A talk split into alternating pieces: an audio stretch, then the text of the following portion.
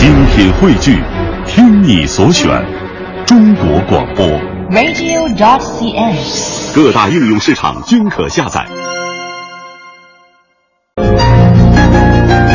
接下来呢，文化之旅的脚步要带领大家来到南京。其实呢，我觉得对于一个城市来说，在这个城市里边，如果能有湖。是非常幸福的一件事儿，是吧？呃，不仅仅呢让大家多了一个休闲娱乐娱乐的场所，而且呢，正是因为有水，所以才让这个城市啊显得灵动十足。嗯、那么接下来呢，我们要说的南京啊，也是有一个非常著名的湖，大家都知道叫玄武湖。原来啊，去玄武湖去游览的时候吧，要踩那种鸭子船，我不知道我们香港的朋友有没有尝试过。其实现在北京还有，就它整体的造型就是像一个鸭子，小黄鸭。对，然后你坐到里面，就用脚去那个脚踏啊，嗯、脚踏这个船。这个船整体上坐的人会比较少，大概是四到六个人啊。所以如果你要是说，比方说像我们一个组组队的一块儿去游览玄武湖的话，大概大家就要租几只鸭子船这个样子，就不可以就是说大家在一起。所以呢，可能在以后啊，这个玄武湖就会告别鸭子船时代，迈进大船旅游时代。这是南京市旅游委主任任呃金卫东介绍的。他说，他们将把东岸航线作为展示南京城市形象风貌的特色精品线路，向海内外的游客重点推广。嗯，金卫东是这样介绍的。他说，香港的维多利亚港的游船，上海黄浦江的游船都是非常出名的。而南京的玄武湖呢，是展示山水成林之美的绝佳窗口，古城墙和现代都市交相辉映，这幅画面在全中国都是不可多得的，也是南京最美的城市形象之一。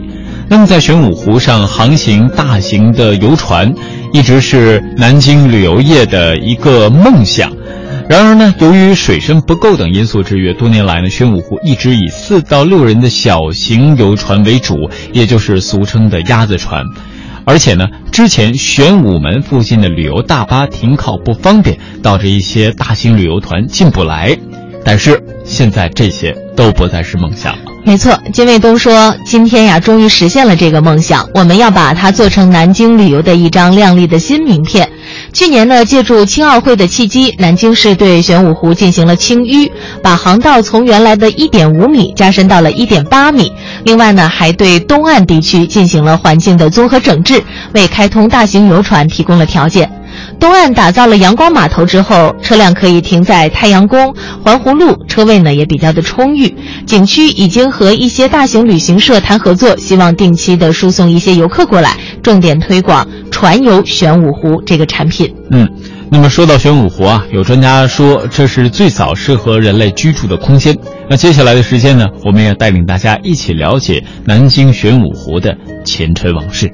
玄武湖周边除了东面的中山之外，在其南还有富州山、含小九华山、基隆山，也就是今天的北极阁、鼓楼港，其北则有北固山、小红山等。古代玄武湖的周边是今天南京主城区最早适合人居的空间。早在大约六千五百到四千年前，玄武湖就与南京人的生活发生了联系。在鼓楼港的北阴阳营、小红山以东的锁金村和安怀村一带，都发现过新石器时代晚期到青铜时代的人类聚落遗址。中山是南京地区海拔最高的山脉。公元前三百三十三年，楚威王在南京置金陵邑，中山遂有金陵山之称。东汉末年，莫陵尉蒋子文因为追逐盗贼而丧命于中山脚下，一人为之建蒋庙，也就是今天的蒋王庙。玄武湖得称蒋灵湖。不过，真正使玄武湖和中山两大区域与南京城市发生紧密关联的，是在六朝时期。十载东汉建安末年，诸葛亮出使江东，路过秣陵，也就是今天的南京，做出了中山龙盘石头虎踞，此乃帝王之宅也的风水评价。由此，中山龙盘和龙脉之说成为人们对中山的美誉。迄今，在中山南路还有吴开国皇帝孙权的蒋陵，明开国皇帝朱元璋的孝陵。民国首任临时大总统孙逸仙先生的中山陵等重要的陵墓遗存。玄武湖则与南京风水景观当中的玄武之象有关。位于玄武湖之南的一系列小山，在风水上构成了古代南京的玄武之象。位居其北的湖泊得名玄武，理所当然。不过文献中说玄武湖之得名，还与南朝刘宋元嘉二十五年，也就是公元四百四十八年，湖中出现黑龙有关。不管如何，六朝三百多年间，中山和玄武湖已正式成为南京城市的规划意向与发展空间。玄武湖在六朝时面积要比现在大到两倍左右，而且直接与长江相通，湖中可以成为水军的训练场所。大约从东晋开始，玄武湖已经得到多次整治与建设，特别是在南朝时期，黄巢在玄武湖中及周边大兴园林，区域内先后有过上林苑、华林苑、乐游苑等著名的皇家园林。这一时期，中山同样得到了世人和佛教界的青睐。人们不仅在中山上植树绿化，而且刘宋时开始，中山上下出现了多个寺庙，著名的如上定林寺、下定林寺、宋西寺、开善寺、宁庆寺、大爱净寺、头陀寺、清源寺等。一批私家园林也在中山出现，知名的如南齐时的东田馆、博望院、商标馆，还有梁代文豪沈约的东田等等。隋唐时期，南京的城市地位一落千丈，中山和玄武湖也都被冷落。大书法家颜真卿任升州刺史时，一度改玄武湖为放生池。